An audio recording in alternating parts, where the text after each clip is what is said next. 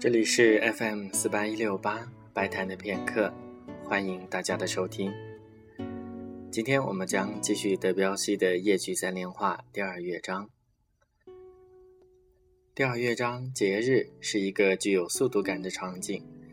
舞曲的节奏、游行的队伍、闪耀的灯光，